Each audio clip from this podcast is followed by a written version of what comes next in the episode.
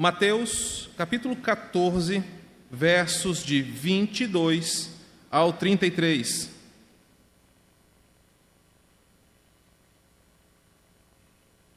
Hoje responderemos a uma difícil pergunta que incomoda a nossa alma inquieta. E a pergunta é a seguinte: onde está o Senhor quando estou sofrendo? Onde está o Senhor quando estou em dificuldades? E o Evangelho de Mateus, capítulo 14, dos versos 22 ao 33, nos trarão respostas bíblicas sobre esse assunto. Logo a seguir, compeliu Jesus os discípulos a embarcar e passar adiante dele para o outro lado, enquanto ele despedia as multidões. E despedidas as multidões, subiu ao monte, a fim de orar sozinho. Em caindo a tarde, lá estava ele só. Entretanto, o barco já estava longe, a muitos estádios da terra, açoitado pelas ondas, porque o vento era contrário. Na quarta vigília da noite, foi Jesus ter com eles, andando por sobre o mar. E os discípulos, ao verem-no andando sobre as águas, ficaram aterrados e exclamaram: É um fantasma! E todos, tomados de medo, gritavam. Mas Jesus imediatamente lhes disse: Tem de bom ânimo, sou eu, não temais. Respondendo-lhe Pedro, disse: Se és tu, Senhor, manda-me ir ter contigo por sobre as águas. Ele disse: Vem. E Pedro, descendo do barco, andou por sobre as águas e foi ter com Jesus. Reparando, porém, na força do vento, teve medo e, começando a submergir, gritou: Salva-me, Senhor! E prontamente Jesus, estendendo a mão, tomou-lhe e lhe disse: Homem de pequena fé, por que duvidaste? Subindo ambos para o barco, cessou o vento, e os que estavam no barco o adoraram, dizendo: verdadeiramente és filho de Deus. Vamos orar? Espírito Santo, este é o teu ministério no meio do teu povo, nos iluminar, nos guiar na verdade. Diante de nós está a tua santa palavra, Senhor, e rogamos ao Santo Espírito que nessa hora ensine a tua igreja e responda a essa pergunta inquieta em nossa alma vacilante, que às vezes afunda no mar da, da incredulidade. Onde o Senhor está quando estamos sofrendo? Nos ajuda a enxergar isso aqui e, de posse dessa verdade, sermos alimentados pela tua palavra e possamos responder isso para o nosso coração com fé, esperança e amor, em nome de Jesus. Amém. Meus irmãos, se há uma coisa que nós queremos quando estamos passando por alguma dificuldade, é ter respostas, é saber o propósito, o porquê, a finalidade, é entender por que algumas coisas acontecem em nossa vida. É natural do ser humano, e isso é uma das marcas de que somos imagem e semelhança de Deus, é termos resposta para tudo ao nosso redor. A Bíblia diz que nós somos imagem e semelhança de um Deus que é onisciente. Ele sabe todas as coisas. Embora, claro, não saibamos de tudo, uma das marcas que nós somos, imagem e semelhança de Deus, é o nosso desejo de saber das coisas. Nada melhor do que quando a nossa alma vacilante faz algumas perguntas: por que isso aconteceu na minha família? Ah, o que é que estou passando? Por que essas coisas vieram sobre mim? Nada mais justo para a nossa consciência ter a resposta correta. Entretanto, no mundo caído, na realidade que nós vivemos, nem tudo tem resposta. Nós não sabemos e nós não temos as respostas para todas as coisas. E Deus às vezes nos priva, por sua soberana vontade, de ter algumas respostas. Deus mesmo esconde de nós algumas verdades ou algumas respostas para que nós não saibamos o porquê, mas para que nós creiamos naquele que está conduzindo a nossa vida. Então, por vezes, Deus priva os seus filhos de saberem o porquê das coisas, porque talvez ao entendermos o porquê, o nosso coração busque caminhos longe de Deus para resolver a situação. Se você soubesse que o teu diagnóstico desfavorável ou contrário é fruto de uma dívida que você não pagou com o agiota, e que a causa da sua doença, uma coisa totalmente desconexa, é uma dívida que você tem com alguém. Se você soubesse disso, você correria atrás para pagar o seu débito porque você quer a resposta do seu problema. Nem, nem sempre as coisas são tão claras. Mas o texto de hoje vai nos ensinar que, ao invés de buscarmos freneticamente gastar as nossas energias perguntando por que as coisas estão acontecendo, o texto vai nos ensinar que é mais fácil clamar, vencer a nossa incredulidade, do que buscar responder a perguntas que não têm respostas. Esse texto começa esta unidade é melhor compreendida quando nós voltamos um pouquinho lá para o início do capítulo 14, com a morte de João Batista. João Batista era um profeta entre as alianças. O profeta que anunciava a volta de Jesus, a, vinda de Jesus como sendo o último pregador antes da encarnação de Cristo e do seu ministério entre os homens.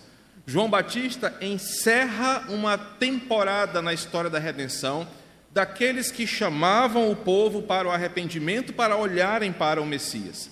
João Batista se torna tão popular em seu tempo que o Evangelho de João tem por finalidade, além da questão apologética que o pastor Júnior falou hoje pela manhã, mostrar que João Batista não era Jesus, mas que ele apontava para Jesus.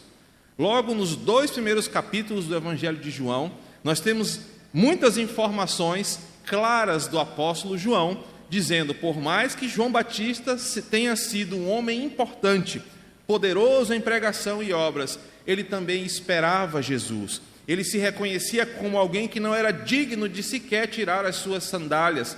João Batista não era o Messias, mas apontava para Messias.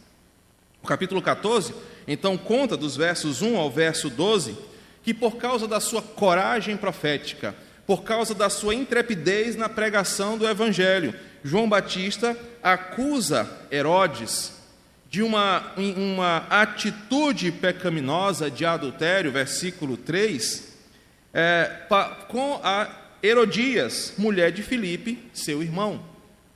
Herodes havia cometido um pecado de adultério, adulterando com a sua cunhada. Não bastasse isso, o texto dá indícios do verso 4 ao verso 7 de que ele não contente em possuir a mulher do seu irmão, ele agora queria ter um relacionamento com a sua sobrinha. João Batista então faz uma acusação pesada, pública, da parte de Deus para Herodes. Nos versos 7, 6 até o 12, então há uma cobrança maldosa, maligna, pecaminosa, verso 7, que feita por uma promessa de um homem ímpio tentando seduzir uma jovem, do verso 6. Tendo chegado o dia natalício de Herodes, dançou a filha de Herodias diante de todos e agradou a Herodes, pelo que prometeu com juramento dar-lhe o que pedisse, para tentar seduzir. Aqui Herodes é o típico tiozão velho, coroa bem-sucedido que quer pegar as novinhas, então quer esbanjar dinheiro e fala: pede o que você quer que eu vou te dar.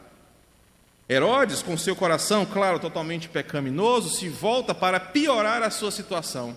Então, a mulher de Herodias, verso 8, vai até a sua filha e fala: peça para ele a cabeça daquele que nos acusa publicamente. Assim morre João Batista, dos versos 8 ao verso 11. E a cabeça de João Batista, então, é apresentada numa bandeja, e ali encerra-se a história do grande profeta. Mas o versículo 11 diz que os discípulos, então, a, de posse do corpo de João Batista, o sepultaram. Mas agora imagina comigo uma coisa que não está aqui: a tristeza dos discípulos de João Batista. Homem poderoso, homem popular, homem importante, de muitos seguidores, os quais o evangelista João diz que muitos migraram para serem discípulos de Jesus, porque o próprio João Batista enquanto estava preso, disse: sigam a esse homem, ele é o profeta, ele é o Messias. Esses homens estavam arrasados. Não tinham mais o seu líder, viram que o pecado aparentemente venceu, porque um homem poderoso sacrificou, tirou a vida, assassinou o homem de Deus. Logo no versículo seguinte, versículo 13, existe uma importante informação. Jesus, ouvindo isto, retirou-se dali num barco para um lugar deserto à parte. O que, que Jesus foi fazer? Por que, que, ao saber da morte de João Batista, a atitude de Jesus é se retirar? Embora Mateus não relate, isso é uma informação de Lucas, todas as vezes que os evangelistas falam que Jesus se retira para algum lugar, ele vai fazer uma coisa em específico: ele vai orar. Se você observar no Evangelho de Lucas, várias vezes, a partir do capítulo 6 até o final do livro, Jesus é destacado como indo para lugares desertos, isolados, sozinho, a fim de orar. E o que, que ele fazia enquanto ele orava? Jesus buscava forças diante do Pai para continuar a sua obra, apesar da perseguição. João Batista era para Jesus um prelúdio do que as forças judaicas e romanas fariam com aqueles que pregavam a palavra de Deus. Se João Batista homem que, embora poderoso em palavras e obras, não era como Jesus, imagina o que seria feito de Jesus logo a seguir. Sabendo disso, mas não temendo, mas buscando forças em Deus, Jesus se retira para orar, para buscar do Pai revestimento do Espírito Santo, poder para continuar o seu ministério sem temer o que os romanos poderiam fazer com ele. Ou seja, ao saber da notícia da morte de João Batista, homem a quem Jesus também tinha um apreço, ele se retira para orar, porque ele sabe que o que fizeram com João Batista será feito com ele mais tarde na cruz do Calvário. Jesus então se retira para orar, retira-se para buscar a face de Deus. Os discípulos estão dispersos, há uma zombaria no palácio, João Batista fora morto e agora há um sentimento pairando na comunidade. Aqueles que se levantam para pregar a palavra de Deus serão perseguidos e mortos. O versículo 13, porém, diz que, sabendo as multidões que Jesus havia se retirado para um lugar deserto, foram atrás dele. O que, que elas foram fazer?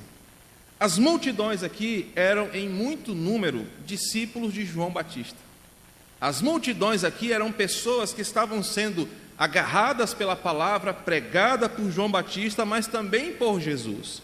Eles queriam que o seu mestre, agora ainda vivo, porém deslocado para um lugar deserto, desse a elas a instrução do que seria feito a partir dali. E aí, Jesus, nós vamos fugir, nós vamos nos aquietar, nós vamos continuar, o que, que será feito? Pense que a multidão agora procura Jesus porque querem substituir o líder João Batista por um outro líder que estava levantando-se no meio do povo. Um homem a quem o próprio João Batista apontava. Ora, se João Batista disse que Jesus era o prometido de Deus, vamos nos apegar a ele. Aqueles discípulos, os homens mais perto de João Batista, agora se agarraram em Jesus. Versículo 14 diz que desembarcando, viu Jesus uma multidão grande, compadeu-se dela e curou seus enfermos. Coisas que João Batista fazia em alguma esfera, outras que só o Messias podia fazer. Agora vem um grande problema a partir daqui. Ao cair da tarde, por volta das seis horas da noite, vieram os discípulos de Jesus e os de João Batista e disseram para ele: Olha, o lugar deserto e vai adiantada a hora, já está escurecendo. As rotas de volta para a cidade são perigosas, cheias de ladrões, cheias de animais selvagens. Nós não sabemos o que pode ter nesses lugares. Despede logo as multidões para que cada um se vire, encontre um abrigo, uma hospedagem, arrume as suas barracas e comprem para si o que comer. Aqueles discípulos estavam ali desanimados, buscando esperança, e agora sem amparo. Vamos fazer o quê? Olhavam para o outro, oxa, Não tem nenhuma panelada agora aberta aqui perto. Não tem um cachorro quente do lalho. Não tem nada. Vamos passar fome e frio. Jesus chama aqueles homens, os discípulos, homens que já estavam desanimados pelo que aconteceu a João Batista, e dá a eles uma injeção de ânimo. Jesus os ensina agora que, embora o seu líder houvesse sido assassinado, a obra continua. As ovelhas precisam ser alimentadas, a palavra precisa ser pregada, os enfermos precisam ser curados. A obra não parou. Jesus então chama os homens e fala: ah, não precisam retirar-se daqui, dá-lhes vós mesmos de comer. Aqueles homens estavam, poxa Jesus, mas a gente está tão perdido aqui. Nosso líder morreu, nós estamos com fome, nós queremos palavras, e o Senhor nos coloca a trabalhar, nós nem temos o que comer, versículo 17, nós não temos senão cinco pães e dois peixes. Nós temos o mínimo para sobreviver numa caminhada do deserto. Nós temos apenas o necessário, o suficiente para uma pessoa. Mas a multidão veio atrás de uma nova esperança. A multidão veio atrás de uma nova liderança. Jesus, então, versículo 18, fala o seguinte: traz todo mundo para cá. Nessa hora, Jesus mostra-se maior do que João Batista. Nessa hora, Jesus mostra por que João Batista acreditava que Jesus era o Messias. Nessa hora, Jesus mostra-se como aquele que traria a redenção a Israel. Então, ele manda as pessoas sentarem, versículo 19: toma os cinco pães e dois peixes, erguendo os seus olhos aos céus, os abençoa, parte o pão entre eles todos comem, se fartam, sobram pedaços, doze cestos cheios, e muita gente se alimenta naquele momento. Eu não estou aqui pregando sobre a multiplicação, mas eu quero trazer uma informação que vai fazer muito sentido agora. Imagina os discípulos de João Batista. Há pouco tempo atrás estavam desanimados, desagregados, órfãos de liderança, inseguros entristecidos. Agora, Jesus fez com eles um grande milagre. Imagina como estava a reputação desse homem, desses homens. Ah, agora sim nós estamos com alguém forte. Agora eu quero ver Herodes vir com saliência conosco. Agora nós vamos botar esse mundo de cabeça para baixo pregando o Evangelho. Aquilo deu um ânimo para aqueles homens. Aquilo renovou a esperança dos discípulos. Só que entra o texto que nós estamos pregando. Parecia que eles eram invencíveis, parecia que eles eram agora poderosos. Versículo 22. Logo a seguir. Eu quero me prender nessa expressão aqui e trazer o texto para perto de nós. Por vezes nós estamos como esses discípulos de João Batista aqui, nos achando poderosos, felizes, bem, nos achando até mesmo merecedores de coisas boas, achando que nós somos tão bons, tão crentes, tão poderosos, porque andamos com Jesus, que podemos mover montanhas com a nossa fé. Eu quero que você se imagine como esses homens aqui, que diante de um milagre, que é, viram com os seus olhos, eles estavam se sentindo na crista da onda. E às vezes, ou talvez, a sua vida esteja desse jeito. Você está tudo bem. Só que o texto diz que logo a seguir, e logo a seguir significa o seguinte: Cristo sempre tem uma lição a nos ensinar. E algumas lições dele para nós passam pela seguinte perspectiva: tirar você de um lugar bom da sua alma e te colocar em apuros tremendos. A pergunta que a gente faz quando lê o texto é o seguinte: na hora que o barco estava sendo açoitado, a, a, tradução em português não fica tão assim empolgante como no grego. Literalmente, o barco estava sendo castigado pelas ondas do mar.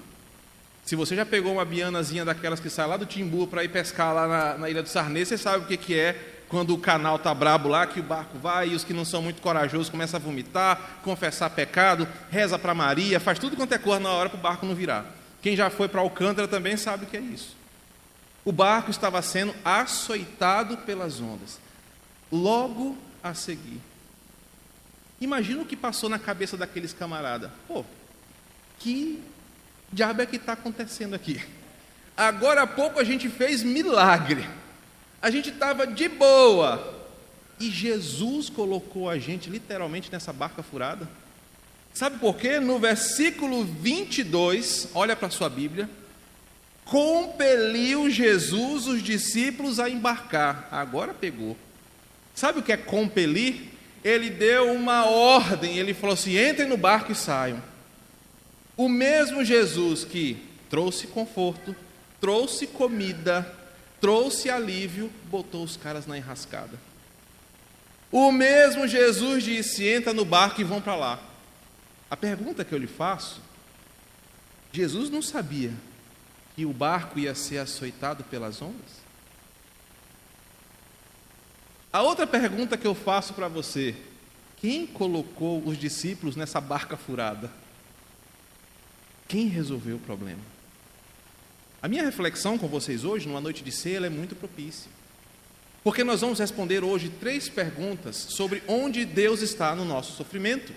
E a primeira resposta é: Deus, por vezes, nos manda situações de sofrimento. Ele nos direciona para momentos na nossa vida onde nós vamos sofrer. Mas, pastor, que loucura é essa está falando? Que, que água foi que o senhor bebeu lá nessa, nessa conferência que o senhor foi? Irmãos, se você olha o texto, no verso 22, Jesus já tinha tudo programado, inclusive o mar revolto, que os discípulos estavam no barco. Deus é onisciente, Jesus sabia de todas as coisas, então ele não mandou eles para lá e falar: vão lá, vai ver o que vai acontecer. Mas por causa de uma lição que Jesus queria ensinar aqueles homens, ele os manda para uma situação de dificuldade.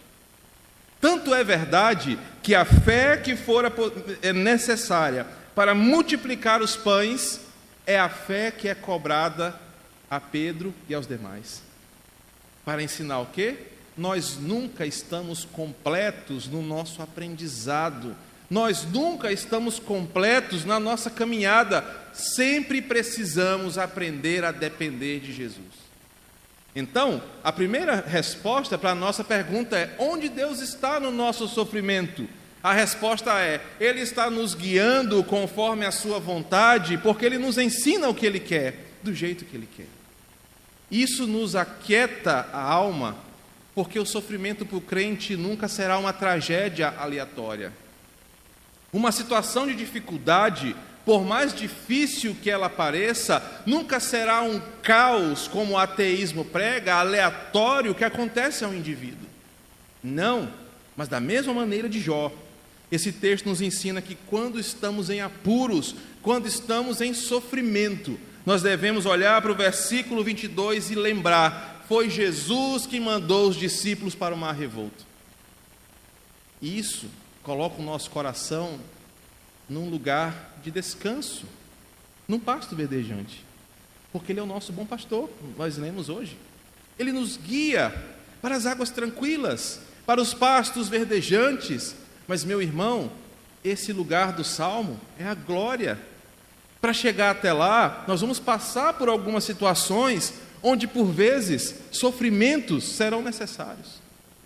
A primeira resposta é: onde está Deus no nosso sofrimento? Ele está conduzindo a nossa vida, Ele está nos dando ordens, nos direcionando, porque Ele tem algo a nos ensinar. Bem, o versículo continua. Os discípulos, então, versículo 23, estão indo para o mar revolto. E é interessante que muitos estão nesse versículo quando o mar revolto está. Tem até uma música que eu esqueci, eu tentei anotar, mas os irmãos perceberam que eu estou sem esboço, porque minha cabeça está tão boa que eu esqueci meu esboço em casa. Viu, Black? Aprende aí comigo a esquecer o esboço. Que no, é uma música de criança que fala não sei o que, onde o barquinho está, uma, enfim. Mas eu não lembro mais da canção. O mar está revolto, o, nosso, o meu barco é pequeno, tão grande é o mar. Jesus está longe deles. Olha para a sua Bíblia. O pau está quebrando dentro do barco, vento, o barco sacudindo, nego agoniado, de noite, não tinha luz, não tinha talvez mal uma lamparina com água entrando no barco. E cadê Jesus? Talvez você esteja desse jeito. Eu estou sofrendo. Cadê Jesus? Quando eu mais preciso dele, cadê Jesus? O barco da minha vida está lá. Versículo 25 fala que eram quase uma da manhã, de seis ou sete da noite até uma hora da manhã. Aqueles discípulos estão sofrendo, esperando, porque obedeceram uma ordem de Jesus. E cadê Jesus? Verso 23. Ele voltou para orar. Se eu não fosse crente, eu ia dizer: Ah, miserável, tu me deixa nessa enrascada aqui e volta para orar. Por quê? É a segunda resposta. Jesus, quando nos envia para situações de sofrimento e a nossa alma pergunta: onde está o nosso Deus? Ele nos faz perceber que Ele está onde o crente clama para Ele estar. E às vezes Jesus te deixa numa situação complicada de sofrimento para que você lembre o seu lugar. Você é apenas um ser humano caído que necessita da misericórdia, da presença e do poder de Deus na sua vida. Por que, que Jesus deixou eles sozinhos? Não é porque ele não se importava. Jesus volta para orar porque certamente Jesus está buscando de Deus, afinando com o Pai tudo aquilo que eles, eles haviam tramado como uma missão para Jesus. Mas, na mesma condição, Jesus os deixa lá, atento ao seu clamor. Ele está distante do povo, versículo 23, 24. Entretanto, o barco já estava longe a muitos estádios da terra, açoitado pelas ondas, porque o vento era contrário. Eles não estavam com Jesus, estavam em apuros, e Jesus foi ter com eles. Por quê? Porque ele sabia que aqueles homens estavam desesperados em sofrimento. Onde Jesus está enquanto eu sofro? É a segunda, é a segunda resposta para essa pergunta. Ele está atento para o clamor do seu povo. Ele está atento para o clamor do seu filho. Ele está acessível para socorrer aquele que clama por ele. Jesus estava longe, o barco estava sobre as águas, não havia a ponte construída para lá, não havia outro meio para chegar, eles não podiam voltar, não tinha Uber de barco para levar Jesus naquela hora. Jesus mostra-se o Deus poderoso, aquele que vence o natural andando sobre as águas para socorrer os seus filhos. Sabe onde Deus está quando você está sofrendo? Ele está atento para responder ao teu clamor, mesmo quando o sobrenatural precisa ser feito para te acudir. Na primeira resposta, ele às vezes te manda para o próprio sofrimento para te ensinar alguma coisa. A segunda resposta, ele está atento ao teu clamor. Então o texto diz que lá por volta da uma da manhã, foi Jesus ter com eles, andando por sobre o mar. E os discípulos, ao verem de longe sobre as águas, ficaram aterrados, exclamando: É um fantasma! E todos com medo gritavam. Agora imagina como é que estava esse lugar bacana: o barco balançando, a água entrando, o nego gritando, escuro, uma confusão. Só que percebam, que ensina, esse ensinamento desse texto tem para nós hoje? Às vezes Deus está fazendo a obra em nossa vida, movendo o impossível, e nós, por conta da nossa incredulidade, não enxergamos Deus agindo. Os discípulos viram o milagre há pouco tempo atrás, mas agora manifestam uma incredulidade. Aonde? Versículo 28. Eu pulei o 27 de propósito. Eles pensavam que era um fantasma. Meu Deus, mãe d'água veio buscar a gente. Lá, Cangatã está aparecendo aqui. Jesus primeiro fala: Ei, fica tranquilo. A versão do Quatraque aqui, fica sussa. Sou eu. Não temam. Só que o coração daqueles homens é incrédulo. Olha o versículo 28. Não é não. Ah, não é não. Não é Jesus, não. Versículo 28. Duvido ser tu. Se for tu, Jesus, manda eu vir ter sobre as águas. Isso aqui é uma, uma resposta de um incrédulo. É uma resposta de alguém que está vendo Jesus vir ao seu encontro, mas duvida do poder de Deus. Se for Jesus, eu vou andar sobre as águas. Quem mais seria Pedro? Quem mais teria poder para fazer isso, Pedro? Mas o coração de um homem incrédulo não acredita no poder de Deus se movendo em seu favor. Por isso que a segunda resposta é que Deus no nosso sofrimento está atento, disponível, porque esses homens estavam desesperados, clamando, e quando eles perguntaram: "Meu Deus, cadê Jesus?" Jesus vai ao seu encontro. É Jesus quem pode andar sobre as águas e não os homens. É Jesus que pode chegar e cuidar de nós quando sofremos, porque Ele é Senhor sobre tudo e uma água não pode parar a sua, seu poder e a sua glória. Pedro então mostra o homem incrédulo sendo aqui revelado. Um homem que está vendo Deus agir, mas pelas questões do seu coração duvida do poder de Deus. Mas ele vai ao seu encontro, ele vai até ele dá ordem para Pedro, verso 29. Vem, Pedro. Descendo sobre as águas, descendo do barco, andou por sobre as águas e foi ter com Jesus. A terceira resposta flui na parte final do texto. A primeira, a primeira resposta, onde Deus está quando eu sofro, Ele está conduzindo a nossa vida, por vezes pela via do sofrimento, para nos ensinar princípios que só Ele pode ensinar. Isso nos responde a alma inquieta, dizendo, quando estamos em sofrimento, que nós não estamos desamparados, mas que Deus tem um propósito para tudo. A segunda resposta, ele está atento para responder ao clamor, porque ele não nos abandona, embora fisicamente ele não estivesse naquele barco, ele estava com os discípulos e andou sobre o mar, andou sobre as águas, perdão, para estar com aqueles homens. Isso mostra um Deus acessível. Você não está sozinho no seu sofrimento. Você não está desamparado enquanto sofre. O Senhor está contigo, porque Ele mesmo falou. Os salmos dizem que quando nós clamamos, o Senhor responde, Ele atende ao nosso clamor. Ele anda sobre as águas, mas ele encontra-se com um coração incrédulo.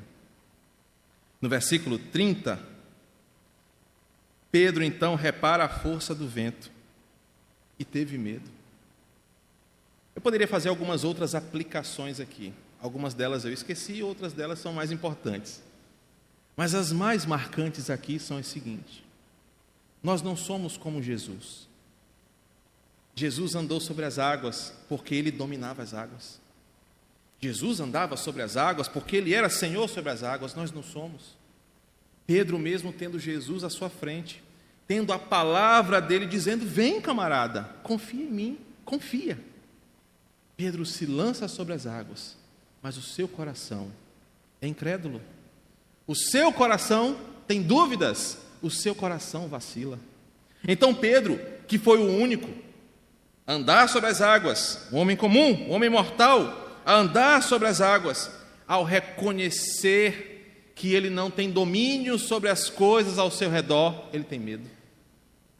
Isso é importante para a gente, porque durante o sofrimento, às vezes a dor aperta, às vezes o diagnóstico piora, às vezes as coisas fogem do que a gente planejou, às vezes o sofrimento, a situação de desespero, parece que vai nos devorar, é o que o Salmo 42 diz. E diante disso, nós lembramos que nós não somos Deus, que nós não somos senhores sobre as coisas, que nós não temos poder nenhum sobre nada.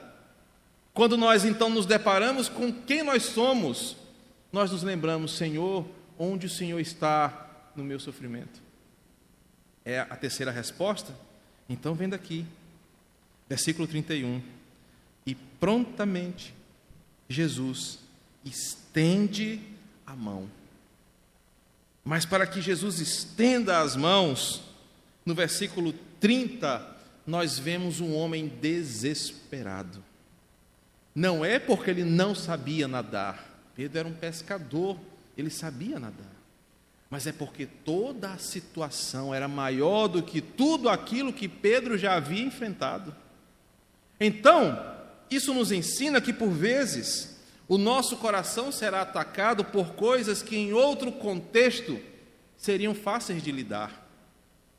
Naquele momento, naquela situação, os barcos eles eram muito voláteis e não eram barcos como o nosso ferryboat novo que chegou aí. Não sei qual que afundaria primeiro. Mas poderia acontecer a qualquer momento daqueles barcos de pesca afundarem. Todos os pescadores sabiam nadar para salvar a sua vida. Só que naquele contexto, além da situação, Pedro teve medo, porque ele reconheceu que ele não é senhor sobre o mar. E às vezes nós somos, às vezes, muito frios, equilibrados, tranquilos diante de tudo, só que por vezes a vida nos lembra que nós não somos senhores sobre todas as coisas.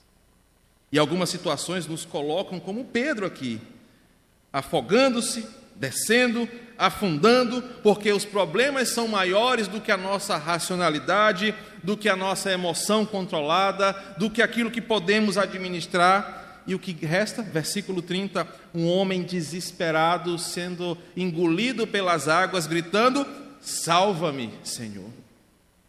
Sabe onde Deus está no seu sofrimento, irmão? Salvando você, com as mãos estendidas para você te exortando, porque você precisa apenas confiar. Estendendo a mão, ele diz: Homem de pequena fé, por que duvidaste? Pedro não duvidou apenas que ele podia andar sobre as águas, lembre-se disso. Ele duvidou que era quem? Que era Jesus. Muitos perdem esse detalhe no texto, achando que Pedro duvidou que podia andar sobre as águas. Mas o texto não diz isso. Pedro duvidou que era Jesus. A resposta de Jesus é: Pedro, por que você duvidou que eu viria até aqui? Por que você duvidou que eu estaria com você? Por que você duvidou que eu não posso resolver todas essas coisas? O coração de Pedro, às vezes, é o nosso coração. Ah, pastor, não está dando certo. Ah, pastor, eu não aguento mais. Ah, pastor, só Deus na causa e Deus está lá, atento para responder ao seu clamor. Ele está presente com você, de braços estendidos para te salvar e responder ao teu clamor. Versículo 31. E prontamente Jesus estendeu a mão. Onde Jesus está no seu sofrimento, para nós encerrarmos com a terceira resposta, ele está pronto para te salvar. Ele está pronto para te acudir, porque ele disse que seria um Deus nosso refúgio nossa fortaleza, abrigo no temporal, nosso escudo, aquele que cuidaria de nós, aquele que, que é o Deus que cura, que é o Deus que sara, aquele que é o Deus presente. Onde Deus está no nosso sofrimento, Ele está pronto para nos salvar, nos exortar, nos corrigir o coração, limpar a incredulidade nossa. Versículo 32, Ele está no barco com a gente. Ele sobe no barco.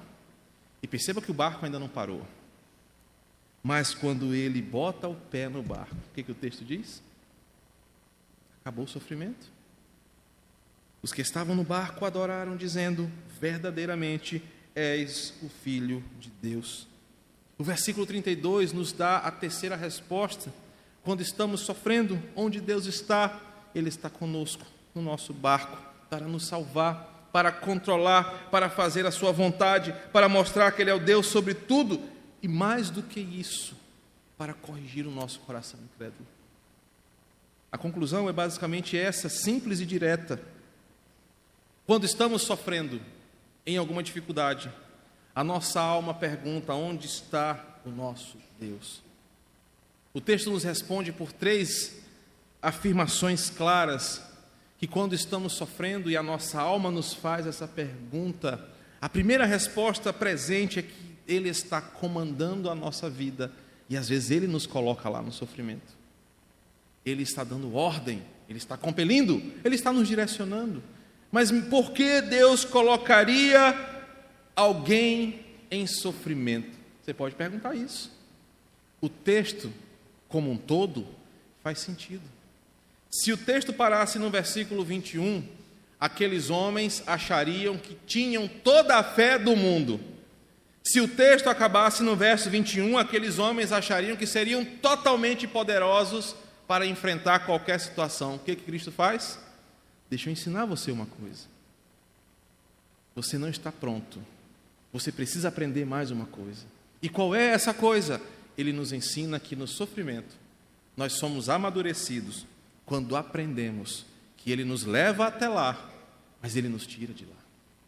Que nesse processo Ele está atento a ouvir o seu povo, porque Ele é Senhor sobre tudo. Qual é a segunda resposta que nós aprendemos hoje? é que diante do nosso sofrimento, Ele está atento para ouvir o clamor do seu povo. Você não está sozinho.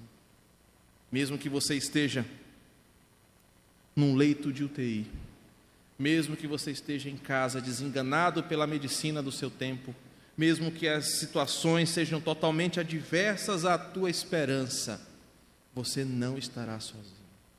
Ele está atento para ouvir o clamor.